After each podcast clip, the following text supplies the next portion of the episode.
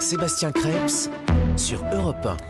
Il est 6h16. Mon invité inattendu ce matin est infirmière aux urgences de l'hôpital de Toulouse et elle a fait de son quotidien des, vidéos, un livre et, et, même un spectacle d'humour.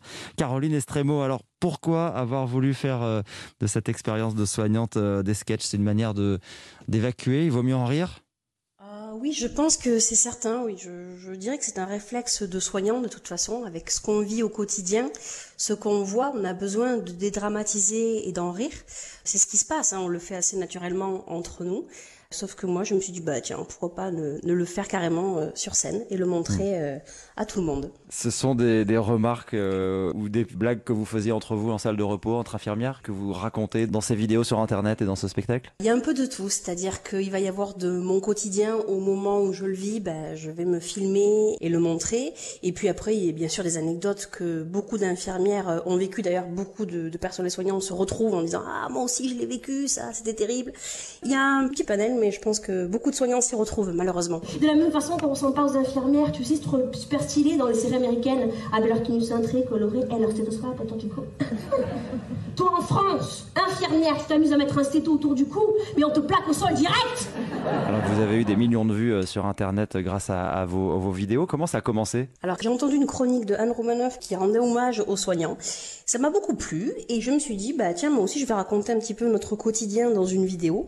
Mais à la base, ça part d'une vidéo simple que je balance sur Facebook en me disant, entre collègues, on va regarder ça et puis on se marrera. Et sauf que ça fait le buzz. Et du coup, bah, ça entraîne des propositions. On me propose d'écrire un livre, hashtag infirmière. On me dit, bah tiens, écris un spectacle. Et je fais, ok. Et voilà comment ça démarre. Et le spectacle s'appelle Infirmière, sa mère. Alors ça date d'avant le Covid, hein, ça date de 2017, en oui. tout cas le, le début de ce, ce spectacle. Est-ce qu'aujourd'hui vous, vous, êtes en train de le, de le modifier, de l'adapter euh, après avoir vécu cette pandémie? Non, je fais référence un petit peu au Covid au début, là, pour détendre un petit peu l'atmosphère, si je puis dire. Mais après, j'ai choisi de ne pas en parler, puisque je pense qu'on subit assez le Covid tous là depuis un moment et c'est un petit peu relou. Donc du coup, non, non, j'en parle pas parce que je pense que les soignants, ils, euh, ils galèrent assez au quotidien, donc euh, c'est pas la peine de, de, souligner, de rappeler ce qu'on vit, puisqu'ils le savent très bien, donc on part carrément sur autre chose. De quoi vous parlez dans ce spectacle, du coup? En fait, je raconte comment je suis arrivée déjà dans ce métier, parce que moi, à la base, j'étais prédestinée à être avocate, en tout cas, c'est ce que mes parents m'avaient dit, tiens, ce serait bien, fais ça. Et donc je suis en fac de droit et en fait je réalise que c'est pas du tout ça que je veux faire comme métier et euh, que moi bah, tout simplement je veux aider les gens. C'est un petit peu cliché mais c'est pour ça que je change.